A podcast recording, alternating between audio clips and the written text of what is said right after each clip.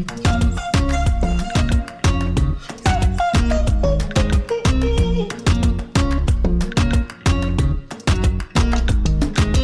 Si on ouvrait la fenêtre en grand Bienvenue, merci d'être à l'écoute. Vous avez rendez-vous avec votre podcast Ouvrons la fenêtre. Je suis Sophie Noailles, journaliste, et je souhaite continuer à donner la parole dans un monde où tout se vaut pour y voir un peu plus clair et puis comprendre. Je vous invite donc au fil de mes émissions à ouvrir ensemble nos fenêtres grâce à des tranches de vie qui font sens, des livres et leurs auteurs, des personnalités qui nous emmènent par les chemins de traverse pour nous aider à élargir nos horizons et notre réflexion. Allez, ouvrons la fenêtre, le podcast aéré est fait pour vous, c'est parti. Bonjour à tous et merci de votre fidélité à ce podcast Ouvrons la fenêtre. Vous êtes de plus en plus nombreux à l'écouter et vraiment je vous remercie pour euh, tous les partages que vous faites et puis les messages également que vous m'envoyez. Ça m'encourage à, à poursuivre euh, dans cette voie.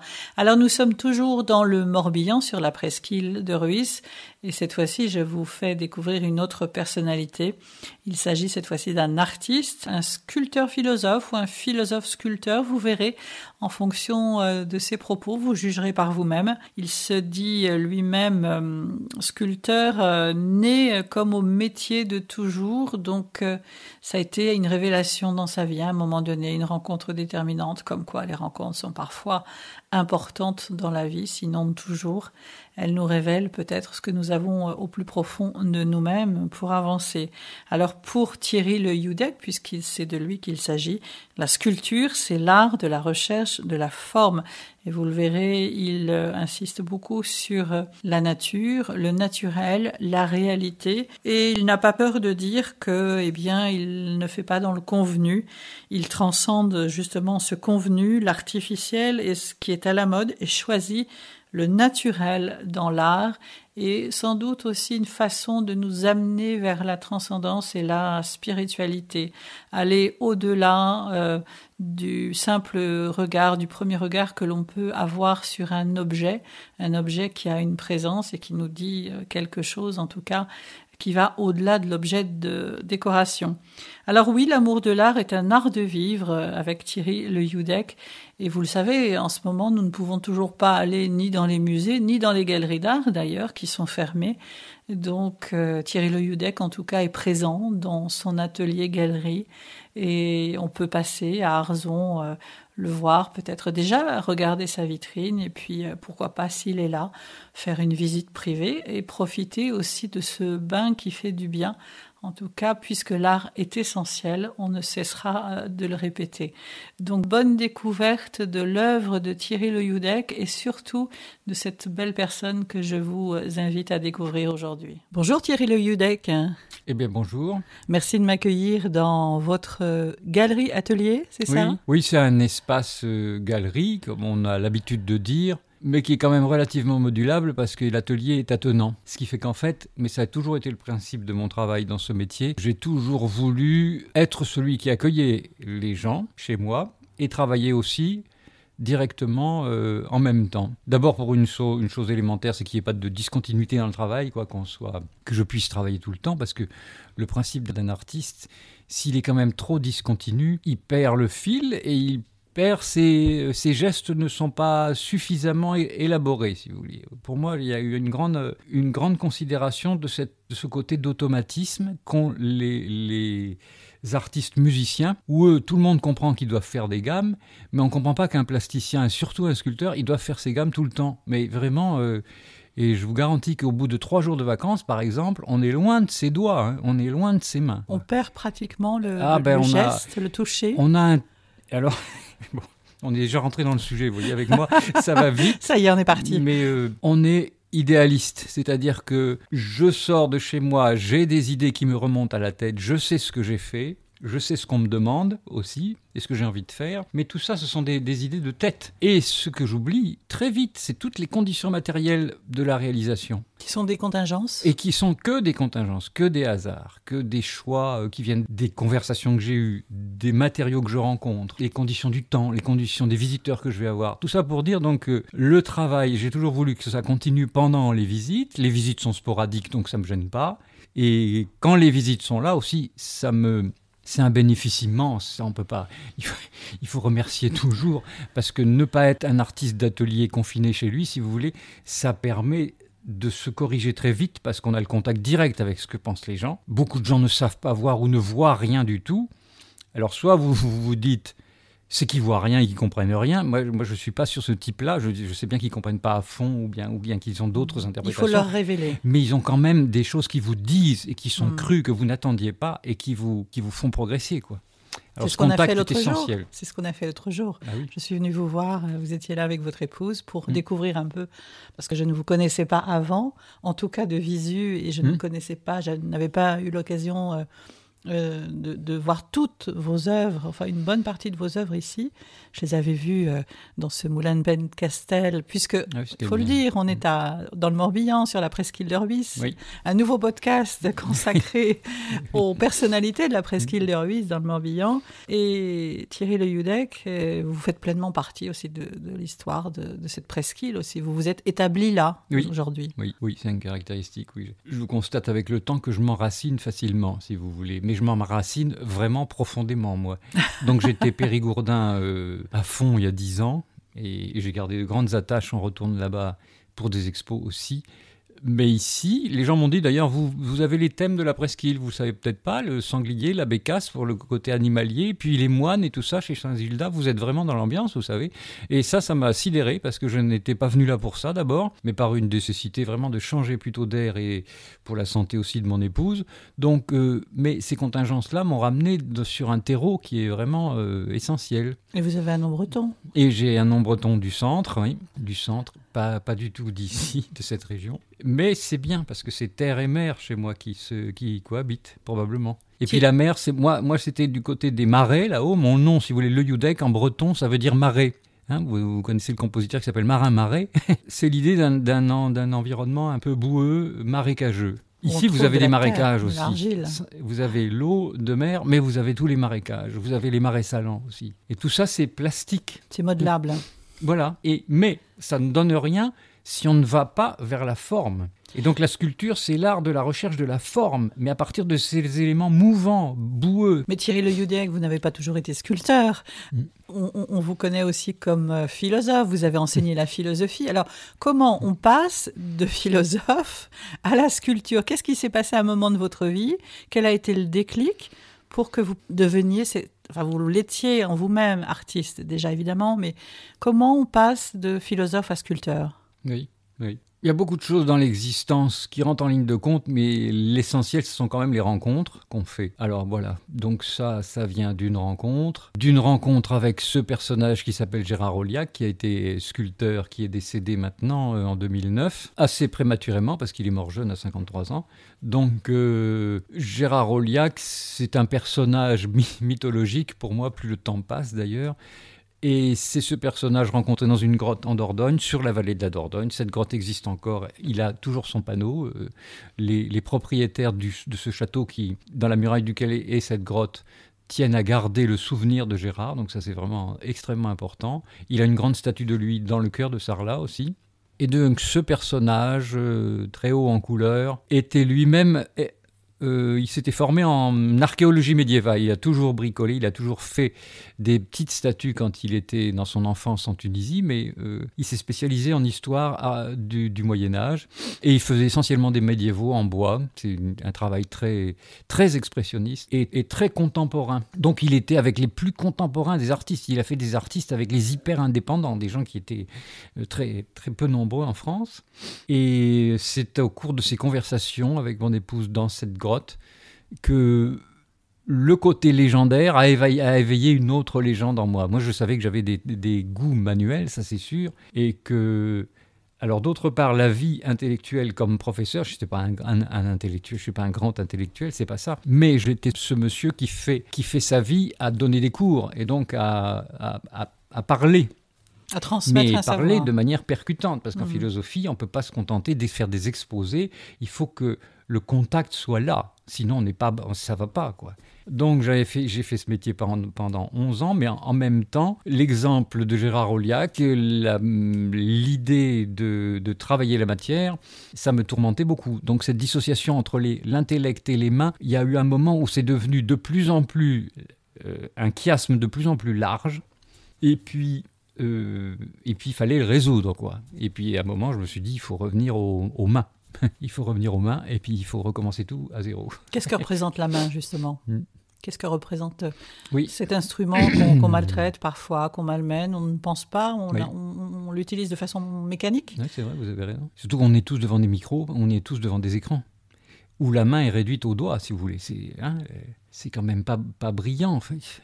Et alors, les mains dans votre galerie, on, les voit, on, les contemple, on les observe. Mais oui. Bah, les mains, c'est la culture et c'est la civilisation. Tout vient de là, parce qu'on est, on est intelligent, parce qu'on a, parce qu'on a des, des, aptitudes manuelles à faire des choses, à organiser le monde autour de soi, à faire son ménage chez soi, à faire son jardin, à tout cet environnement, la transmission du savoir aux enfants et ainsi de suite. Donc, euh, bon, ça c'est très riche, c'est très riche. Et puis, et aussi le fait que de voir dans les mains, on voit forcément l'intelligence, c'est-à-dire qu'on voit l'esprit dans la main de toute façon. C'est les choses les plus, les plus nues, si vous voulez. C'est quoi le nu? Parce que les artistes se, tourmentent beaucoup avec les nus pour voir les corps nus. Mais le vrai nu, le premier, c'est le visage. vous avez les minas, hein. le visage et les mains. Tout se dit sur les mains. Donc il n'y a pas de pensée, une pensée qui serait, qui serait sans geste. Par exemple, vous regardez tous les gens sur les plateaux de télévision, les philosophes, ça ne passe pas c'est pas pensable. Ou bien ils sont obligés de faire des effets de bouche ou bien, ou bien de, visage, mais c'est ça qui est essentiel. Et donc, alors à nouveau l'exemple de Gérard Oliac, c'est que j'ai compris avec quelques années qu'il était paraplégique, comme on dit, il ne se déplaçait pas du tout, il ne pouvait pas se déplacer tout seul. Donc il a travaillé sur une chaise, il faut imaginer, travailler du bois jusqu'à 2 mètres de haut, des statues de bois, sur une chaise. Je ne sais même pas comment c'est possible. Hein. Et pourtant, je l'ai assez connu. Donc, lui travaillait en, étant privé du mouvement, mais il avait développé une faconde extraordinaire. Hein. Donc il avait une culture, un art de l'expression qui était magnifique. C'est ce qui vous a interpellé. Et cette expression, voilà, était liée à, un travail sur les mains. Et lui, il faisait d'extraordinaires mains très simples en bois, vraiment puissantes. Donc euh, quand je me suis dit, je vais épouser ce métier, ça va être un métier que je vais où je vais travailler assis parce que j'étais un professeur debout toujours, et j'étais usé par la, station debout. Mhm. Et je vais être privé de parole, donc moi je parlerai moins, mais je vais devoir parler avec mes mains. Et il va falloir que mes mains soient capables de faire des choses qui rencontrent les autres. Quoi. Mais c'est presque un changement de vie radical. Sans discours, sans commentaire, oui. Ah oui, il y a des vœux, chez moi il y a des vœux, euh, des vœux ascétiques très importants, c'est-à-dire arrêter d'aller et venir, de courir toujours, et puis passer du temps avec ses mains.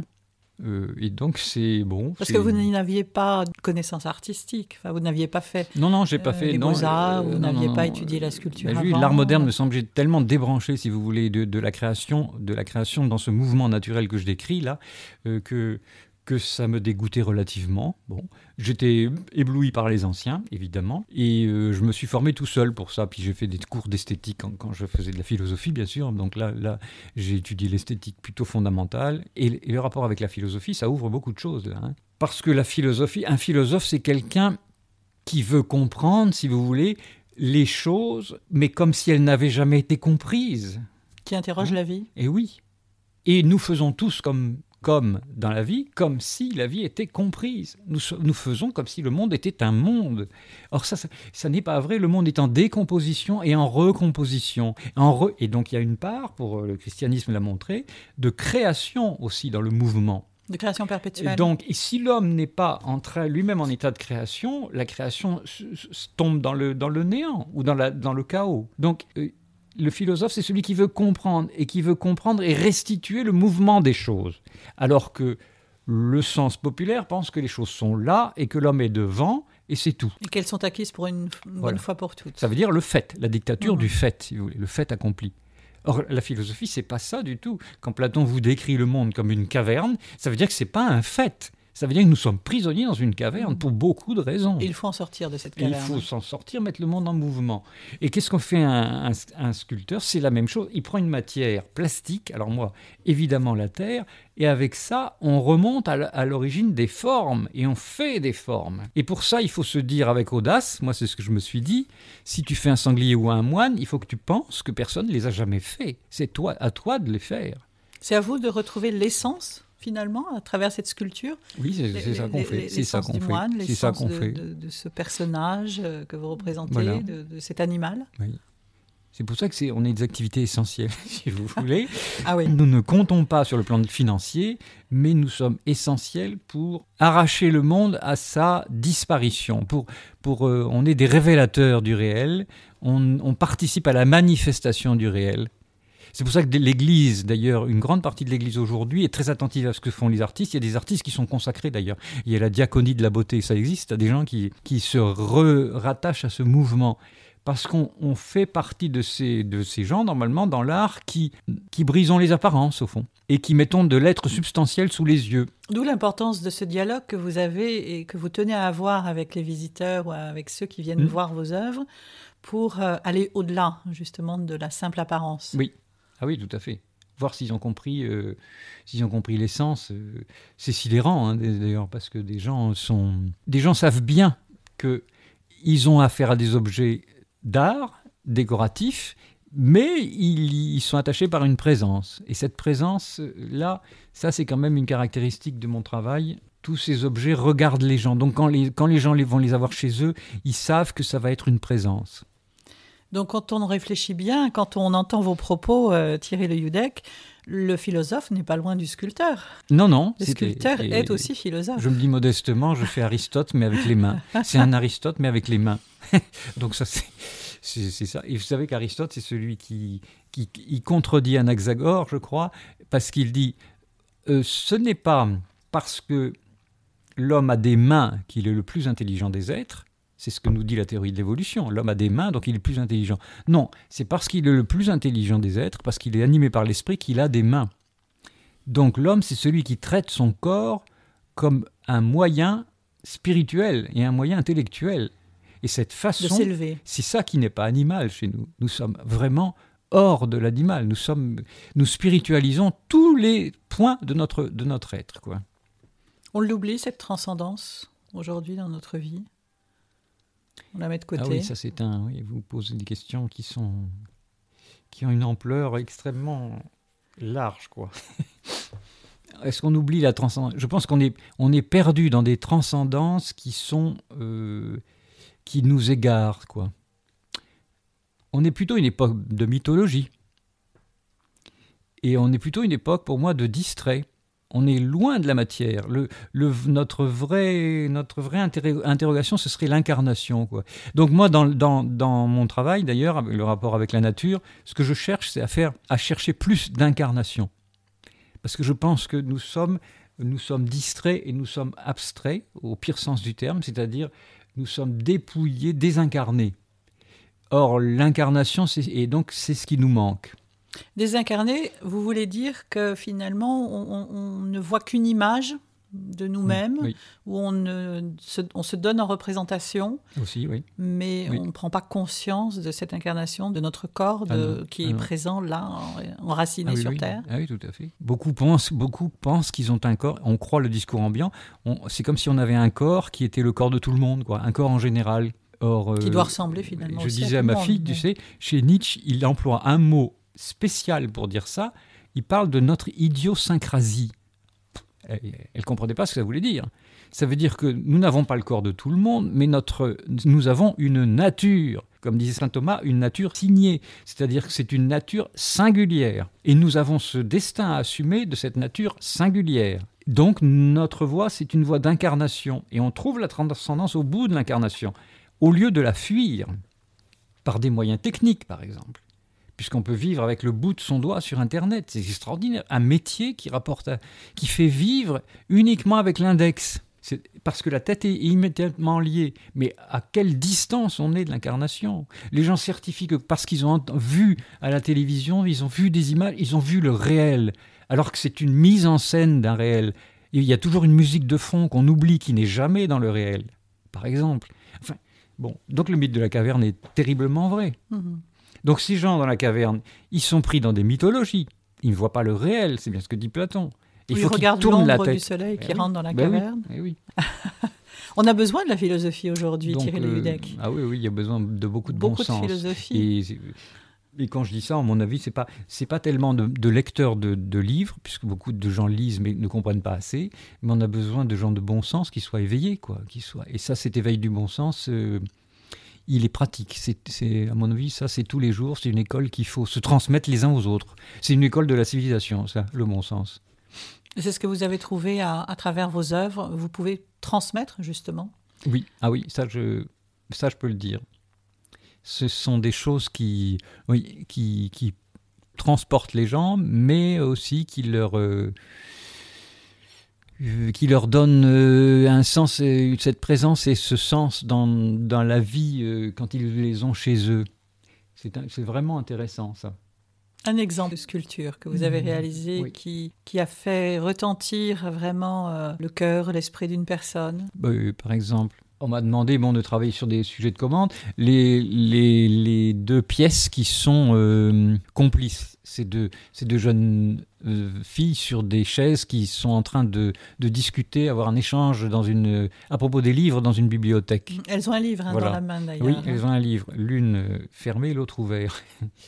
Ça, évidemment, ça a été le travail d'un commanditaire, c'est étonnant, de deux filles, bon, dont l'une est est disparue, a disparu tragiquement, mais évidemment, quand j'ai présenté le sujet sur un salon au couple qui avait commandé, évidemment, ils ont, ils ont fondu en larmes et le mari était extrêmement gêné, mais bon, ils ont vu, ils ont vu leur- leurs enfants, mais euh, c'est curieux parce que ça remue le souvenir, mais ils les ont vus aussi en miniature, donc on ne peut pas expliquer ce que ça veut dire, ça, de voir cette maquette de ces enfants quasiment. C'est ce qu'on faisait avant quand on faisait des portraits et tout ça sur commande. Donc là, je l'ai bien vu, mais après, le plus étonnant, c'est que cette statue a cheminé, et c'est un succès pour moi d'édition, parce que le commanditaire m'avait donné l'autorisation, il m'avait dit après tout, si c'est une belle pièce, vous pouvez la multiplier hein, au, nombre, au nombre légal.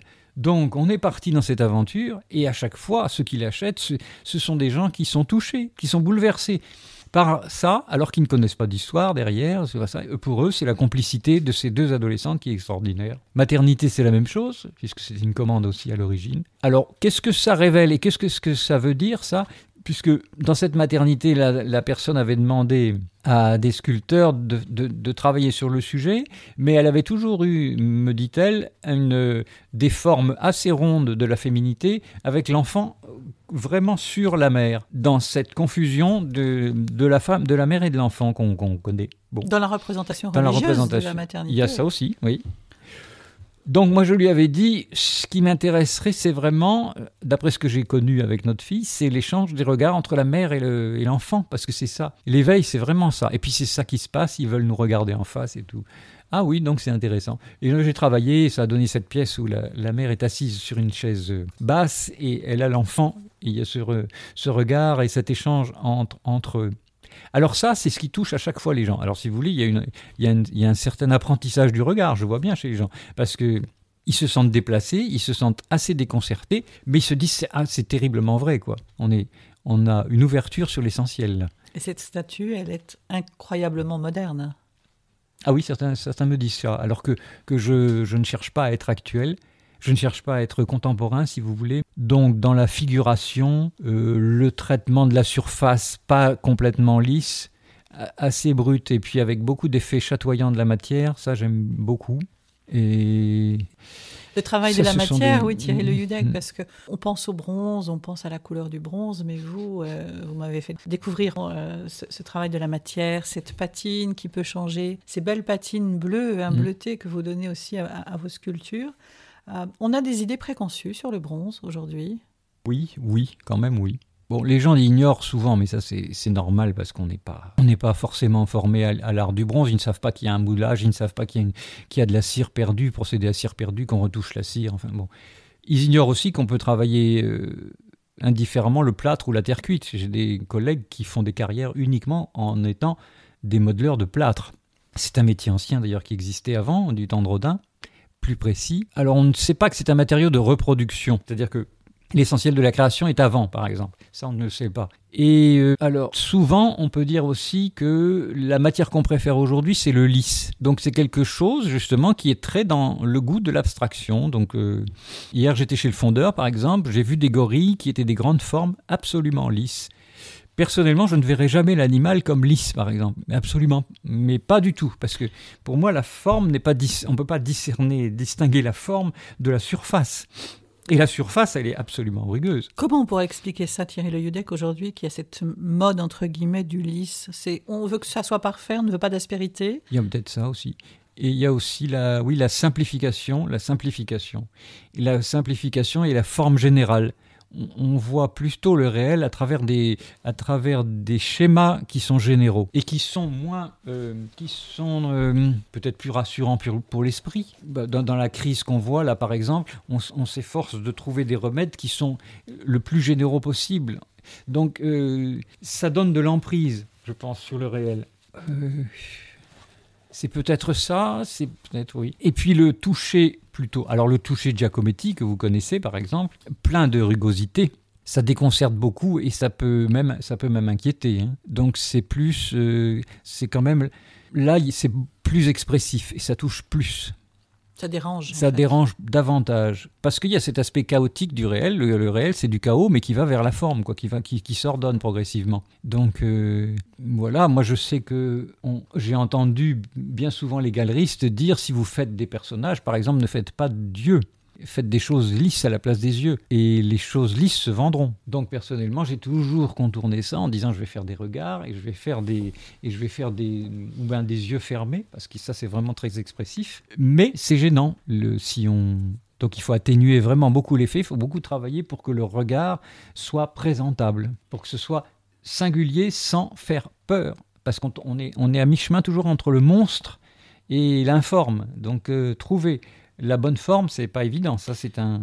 Ça veut dire qu'on a peur d'être confronté à un autre regard qui, nous déconcerte. Ah oui, tout à fait, oui. Oui, je pense, oui. C'est ça Oui, je pense.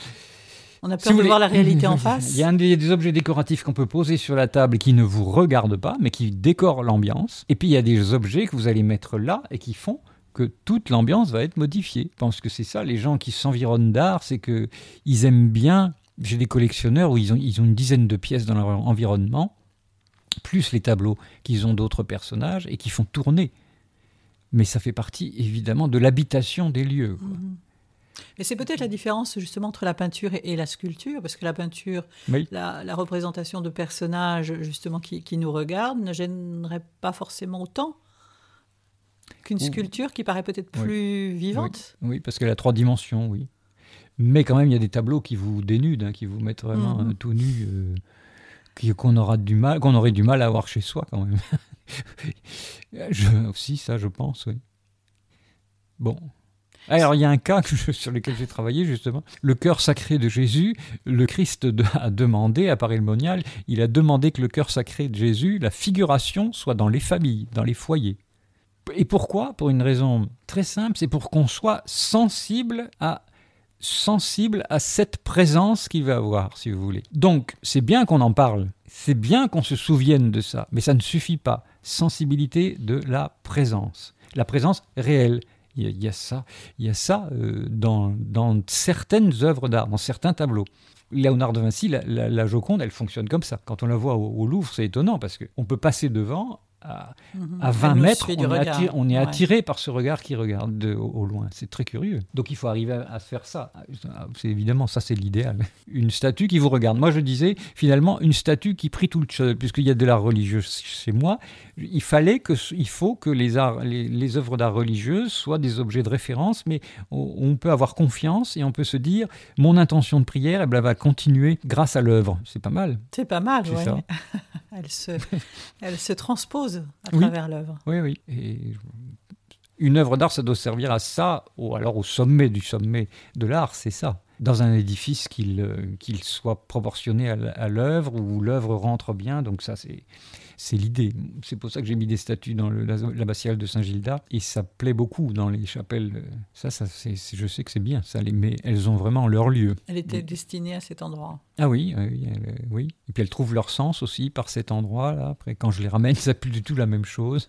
Oui, oui, l'idée des statues de les Vierges Noires, par exemple, qui existent dans les édifices en France, ça c'est quelque chose, ce sont des objets quasiment magiques. C'est très singulier. Quels sont vos sujets de prédilection, Thierry Le Yudek Alors, on, voit, on a parlé de, l'art animalier, on, vous dit sculpteur de l'âme et de la nature hein, mmh. aussi, donc l'art animalier. Oui. Et puis... Euh, beaucoup de représentations aussi de, femmes. Hein. Mm. Oui, en règle générale, c'est la nature. Bon, mes, sujets sont variés, comme vous avez dit, mais l'idée, c'est le naturel. C'est-à-dire, euh, la nature, c'est pas pas l'ensemble des choses qu'on voit finalement, c'est pas l'ensemble simplement des formes qu'on voit, mais c'est à travers toutes ces formes l'expression du naturel par rapport à l'artificiel, si vous voulez, qui est la même chose que l'abstrait, l'artificiel qu'il faut pas euh, l'artificiel. Et puis alors après il y a le convenu, il y a tout ce qui est à la mode. Alors vous avez tout ça. Il faut être capable de transcender tout ça pour aller vraiment chercher le naturel dans l'art. Mais le naturel, il faut bien se dire que ça va reposer sur soi,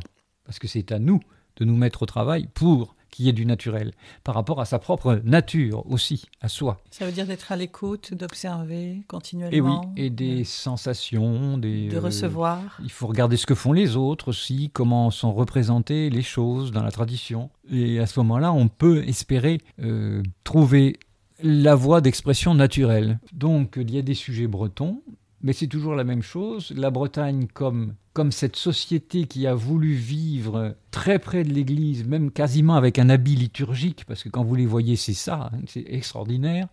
Et alors ça, c'est très intéressant dans l'art, bien sûr, parce que ça donne des sujets qui sortent du commun, et puis qui ont une énergie folle. Les nus, parce que c'est une épreuve.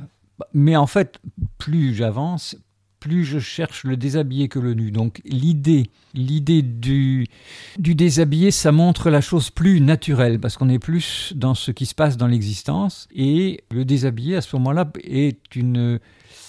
Comme il a de la singularité, c'est une façon culturelle aussi d'appréhender la nudité, et ça la met vraiment en valeur. Et ça la met en valeur dans des situations qui sont vraiment aussi bien vécue, singulière. Donc euh, ça c'est intéressant aussi. Et puis tous les personnages mystiques. Alors dans tous les personnages mystiques, il y a un travail sur le drapé. Le drapé c'est très est, extrêmement important dans évidemment dans une spiritualisation de notre présence parce que c'est ça. Et puis alors la tenue des moines, j'ai toujours fait des moines par exemple, la tenue des moines esthétiquement, même si je suis je ne suis pas attiré par la vie monastique, sauf pour le, côté silencieux et ainsi de suite, méditatif et spirituel, et connaissance aussi. Mais euh, le, moine, ça fait effectivement une esthétique et une plastique extrêmement puissante pour moi. Ça, c'est. Et puis même, le fait de marcher, le fait de marcher même dans la vie de tous les jours avec cette, cet habit, c'est quand même très, très étonnant. Il y a toute une culture derrière, évidemment, très codifiée aussi. Et, pour eux, ce n'est pas une gêne, c'est vraiment un honneur, comme ils disent, de le porter. Et c'est un habit de travail pour, euh, pour les prêtres, comme ils le disent aussi. Alors, bon, l'habit du, de l'homme en mouvement aussi, c'est extraordinaire, les religieux en mouvement. Alors bon, je pense que l'Occident d'ailleurs est très attiré par ça dans les spiritualités étrangères, mais je pense qu'on est en train de revenir aussi vers soi et qu'on a un goût à nouveau pour ces, euh, pour cette spiritualité telle qu'elle s'enracine chez nous, dans les ordres religieux. Ça, on le voit bien. Bon, alors j'aime ça, j'aime ça parce que euh, le vêtement, là, veut dire vraiment beaucoup de choses. Euh, plus que le visage, peut-être, là, à ce niveau-là? Plus que le visage. Non, enfin ça va, ça va vraiment ensemble. Là, ça va vraiment. Le personnage peut-être s'efface plus derrière son habit. Oui, ah oui, ça on peut faire. Euh, oui, j'ai un visage que j'avais appelé maître écarte, où les traits sont vraiment extrêmement lissés derrière justement comme comme derrière un capuchon. Puisqu'il dit, il a, il a dit à un moment, quand je suis perdu euh, dans le fond, puisqu'il voulait pas dire Dieu, mais dans le fond euh, de l'esprit, quand je suis perdu dedans, je suis tellement loin que si on pense me saisir, on ne saisirait que mon capuchon finalement. Donc c'est à partir de ça que j'avais fait ce, visage. Là, on en revient aussi à la philosophie. Hmm. Ah oui, c'est un fameux, un fameux, une fameuse ça source. évidemment. C'est une ressource incroyable, hein, incroyable. Ah oui, oui. Comment réagit le sculpteur euh, Thierry Le Yudet quand il a une commande euh, Est-ce qu'il faut vraiment que cette commande vous plaise, vous parle, et à ce moment-là, si ça ne vous plaît pas, vous refusez ou euh, vous persévérez, vous vous dites, bien, dans cette commande, je vais pouvoir y mettre quand même quelque chose. Mhm, mhm. Jusqu'à présent, non, jusqu'à présent, j'ai j'ai dit comment j'allais voir les choses et euh, je voyais qu'on est, j'étais assez bien, euh, assez bien compris. Enfin, quand même, les gens qui viennent vers vous pour une commande, ils savent quand même à qui ils ont affaire. Ils vous connaissent, évidemment. Donc ça va, en général ça va. Donc j'ai fait des portraits de chiens, j'ai fait des portraits de chiens, c'était absolument incroyable parce que les gens étaient bouleversés à recevoir leurs chiens. Donc c'était, c'est quand même euh, plus fort qu'une personne, même dans certains cas. Des portraits de personnes aussi. Euh, et puis alors des commandes, bon, alors là des commandes euh, comme celle qui est en cours, la grand, grand format de personnages avec ressemblance, avec ressemblance de l'épouse éventuellement. Mais là, c'est, ça n'est pas exactement le but recherché. Donc les les gens sont en même temps gentils, c'est-à-dire qu'ils laissent de la marge, et c'est ça qui est intéressant. C'est une commande, mais où il y a de la marge et dans la mise en scène, et dans l'interprétation, et dans le format, on se met à peu près d'accord. Donc c'est vraiment libre. Le travail de commande, contrairement à ce qu'on pense, est très intéressant, parce qu'il sollicite, on voit qu'il y a une vraie demande, mais on voit en même temps qu'on vous laisse relativement la bride sur le coup. Donc mhm. euh, c'est bien. Pour que l'artiste puisse s'exprimer. Oui, oui, c'est ça. Oui. Oui, oui. Euh, donc, euh, travailler de commande, c'est vraiment intéressant. Là, j'ai un projet de Sainte-Thérèse, alors ça, évidemment, ça, ça va me mobiliser un, bon moment parce que c'est intéressant. Et alors, sur des sujets religieux comme ça, c'est important parce qu'ils sont tellement codifiés. Elle a tellement été représentée avec ses habits, avec la croix, avec les roses. Qu'est-ce qu'on peut faire aujourd'hui ou qui permettent à la statue de à nouveau rayonner? Et en même temps d'être reconnaissable. en étant reconnaissable tout de suite. Identifié. Oui, oui. Mais les gens, euh, quand on les fréquente, hein, on voit bien que les gens ne sont pas forcément très dupes. S'ils ont des statues, comme il dit, sulpiciennes, et puis en plâtre, ils les aiment bien comme telles. Mais si on leur... de l'histoire, du ben Voilà, oui. Et puis c'est là, on n'en demande pas trop non plus. on sait que c'est très décoratif aussi.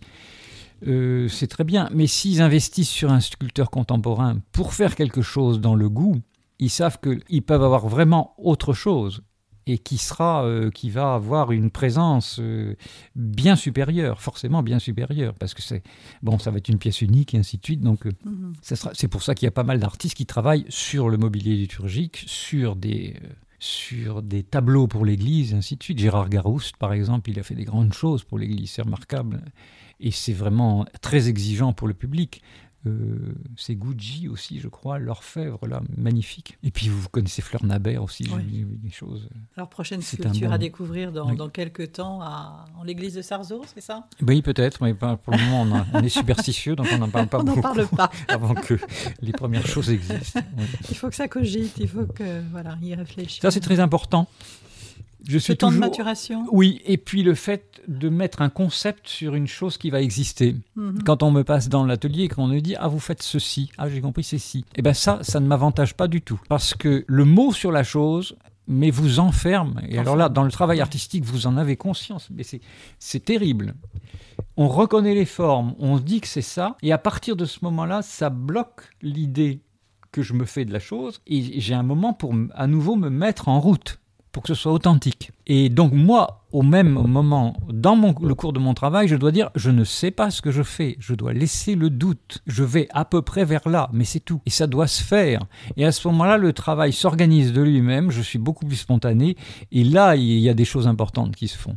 Quand j'ai fait mon autoportrait, j'ai vu ça tout de suite tout de suite. J'ai essayé oui, de me alors photographier. C'est un portrait qui, qui, qui, a des grandes mains, qui représente quoi? Un, capitaine un, Eh ben oui, donc euh, là je suis sorti de l'idée que je me fais de moi-même dans la glace. Il faut prendre des photos parce que dans une glace on se voit un reflet inversé en plus, donc il faut prendre des photos de soi. Il faut être euh, rigoureux, faire c'est un relevé topographique si, au fond. Et il faut se saisir, même tel qu'on, ne se plaît pas, quoi. Il faut vraiment mettre la chose en face. Et puis après, en travaillant sur la forme, je me suis dit, j'aime bien les chapeaux, toute forme de, chapeau sur la tête, c'est, très bien. Et donc j'ai mis cette ébauche de, de chapeau assez déchiré sur la tête, mais tout est venu avec le col derrière, tout, est venu ensemble.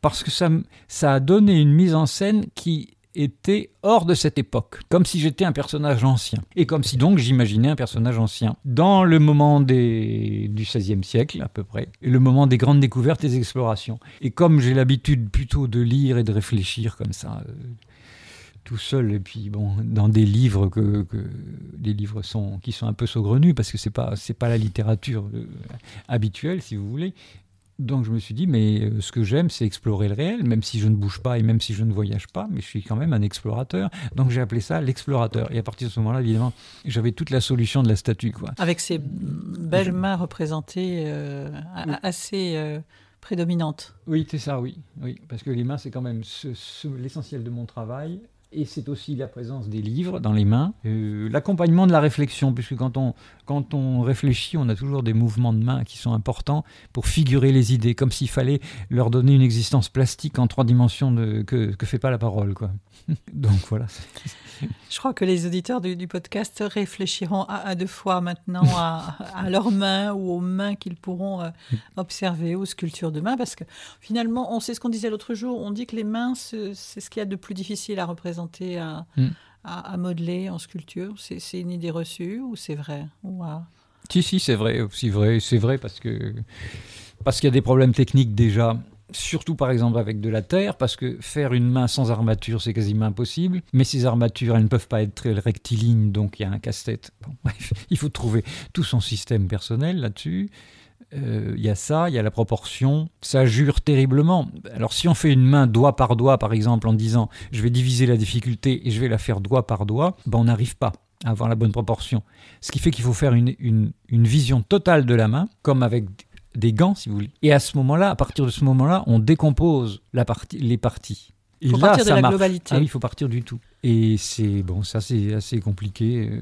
Et puis en plus, il faut aussi que les mains soient, soient expressives. Alors là, euh, donc il faut appréhender la surface aussi. Les mains lisses, c'est très pauvre, par exemple. Et puis les mains qu'on moule, les surmoulages, ça j'ai vu ça aussi dans l'art où on voit même la pilosité et tout ça. Là, c'est écœurant parce que c'est, on a l'impression d'avoir affaire à une reproduction d'un cadavre, donc c'est pas ça du tout. Il faut que tous les traits ce soient des traits qui veuillent dire quelque chose. Si vous voulez, alors là, ça c'est très compliqué. C'est pas l'imitation de la, c'est pas la copie de la chose c'est par des moyens spirituels qui sont les outils. Les outils, ce sont des moyens techniques, mais des outils manuels. Tous, tous ces gestes doivent avoir un sens, doivent, doivent donner le sens à, à l'œuvre, à la chose. Comme les, comme et les, toutes les éraflures, toutes euh, les bosses et ainsi de suite, c'est comme l'écriture quand on écrit. Et l'écriture, la forme des lettres, c'est ce qui donne le sens. Et là, c'est la même chose. La manière dont c'est une écriture dessus, si vous voulez, sur la matière. Qu'il va falloir décrypter. Qu'il faut trouver. Voilà. Hmm. Et, et, ça, si ça marche, euh, on est sûr qu'il y a un moment, d'ailleurs dans les, dans les pièces, je suis sûr d'être arrivé au bout. C'est-à-dire que l'expression, il y a un moment où ça bascule et où je me dis, tiens, c'est vivant. Ah bon, si c'est vivant, alors c'est bon. bon. on n'y touche plus, On n'y touche plus. Oui. Ouais. Difficile de se dire à un moment donné, on arrête, ça y est, c'est bon. Oui. Et oui, vous le savez. C'est vrai. Oui, parce que j'ai fait comme tout le monde, je suis allé trop loin de cette limite et j'ai vu que c'était gâché, ça n'allait pas, ou c'était trop. Parce qu'on recherche trop euh, parfois ah oui. la perfection. Ah oui, ah oui. Ou on s'imite soi-même. Alors ça c'est terrible, quand surtout sur des commandes où on recommence des choses, on s'imite soi-même et à ce moment-là, c'est on tombe en dessous du niveau. Les gens ne s'en rendent pas compte, mais forcément, c'est moins bien que le jaillissement euh, initial. Thierry Le Yudek, euh, est-ce que vous avez en, tête ou, ou, dans le cœur une œuvre que vous voudriez réaliser qui, qui serait l'expression même de, voilà, de ce que vous avez au, au fond de vous-même? Euh, A priori, comme ça, je n'ai pas réfléchi, vous voyez. Mais une œuvre, une œuvre. Ça, je ne sais pas parce que j'ai beaucoup de directions encore que je voudrais, euh, dans, laquelle, dans lesquelles je voudrais aller. Parfois, je me dis qu'un grand prêtre, par exemple, mais le, prêtre, euh, le prêtre majuscule, j'aimerais bien faire ça aujourd'hui, si vous voulez. Le prêtre tel qu'on peut rêver. Il y en a hein, qui sont comme ça, qui s'approchent de ce modèle-là, mais ce serait, euh, ce serait formidable parce que le moine, c'est un personnage qui est lui dans une communauté, qui est dans un certain monde. Tandis que le prêtre, lui, c'est le paratonnerre et il est au contact de la société, Parfois, il est noyé par la société, mais il, et donc il a une présence et par son habit et par sa spiritualité et ses mœurs qui sont, euh, qui sont grandioses quoi, quand on y pense. Le Christ, évidemment, ça, c'est un personnage que j'aimerais faire en, totalité. Surtout avec la lecture de Maria Valtorta, là, ça lui donne une telle, euh, une telle ampleur et une présence que ça implique qu'il y a des sujets. Hein. Là, il y a beaucoup de sujets. On l'a fait, beau, on l'a fait beaucoup, mais c'est encore beaucoup, inépuisable. Ça. Oui, parce qu'il y a tellement plus de situations qu'on ne connaît pas et qu'on dont on peut s'inspirer. Oui. On parlait tout à l'heure, là, pour euh, conclure, euh, Thierry Le que, que l'art est essentiel, alors que, on va le préciser aux auditeurs, la galerie est fermée. Exceptionnellement, vous l'ouvrez à, des visiteurs qui veulent. Fermé et ouvert. C'est fermé et ouvert, en même temps, parce qu'on peut pas, on peut pas considérer un, atelier, une galerie fermée. Hein. Mm-hmm. C'est pas possible.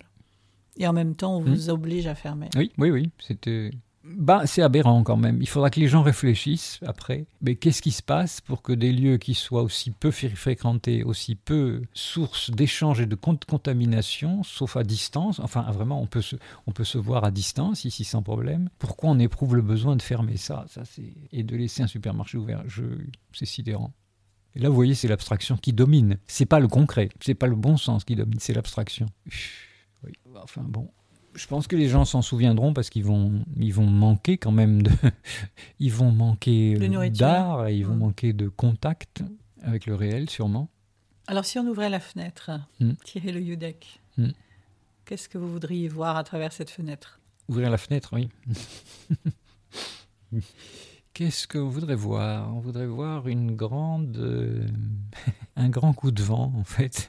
À courte échéance, personnellement, je suis, j'attends beaucoup de l'esprit de Pentecôte à nouveau.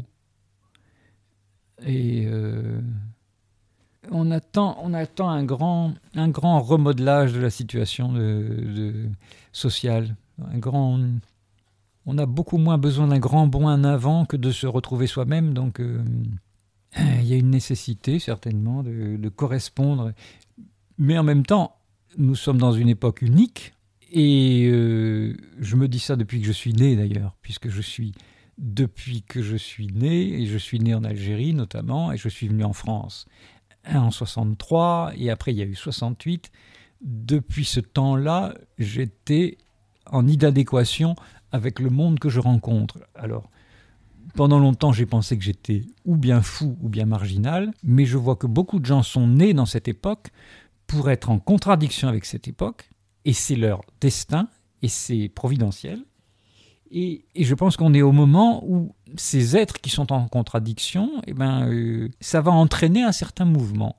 Et on est en train de nous demander quelque chose et il faut répondre à cette demande.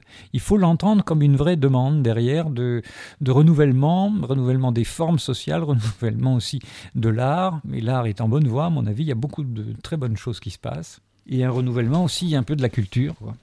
Et de la vision de l'avenir. Prendre toute sa part dans ce monde. Ah oui, oui. On ne peut pas laisser les choses se faire malgré soi, comme ça, c'est pas, ça va pas.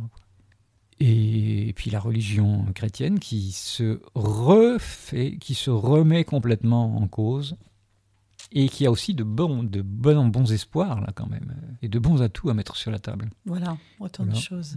On est des pierres vivantes, hein, il faut, mais des pierres, mais vivantes. Thierry Le Yudek, si on veut euh, découvrir votre art, vos, sculptures, alors comment on fait en ce moment? On peut aller sur Internet où on voit évidemment. Euh, avec mon nom, on trouve facilement sculpteur et on peut demander de voir davantage. On peut communiquer des photos sur Internet, ça on le fait beaucoup. Sinon, je suis présent ici, euh, ben, je vais être présent tout le temps.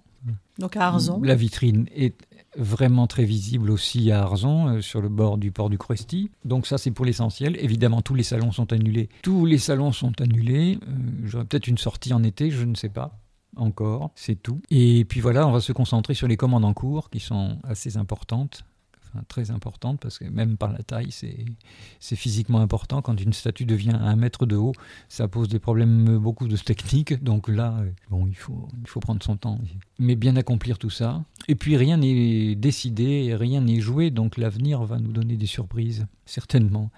Merci beaucoup Thierry Le Yudek pour cet entretien. Ben avec joie, merci d'avoir posé les questions si passionnante aussi. Merci à mon invité et rendez-vous donc la semaine prochaine pour une nouvelle émission. Ce podcast vous a plu? Alors euh, ouvrons la fenêtre, vous le savez, est un podcast indépendant qui a vraiment besoin de vous je vous invite donc à me laisser des étoiles sur les plateformes d'écoute et à le partager dans votre réseau. Vous pouvez aussi participer financièrement si vous y trouvez une nourriture qui vous fait grandir et avancer au fil des épisodes. Merci beaucoup pour votre fidélité et votre confiance je vous dis à la semaine prochaine. Redemption.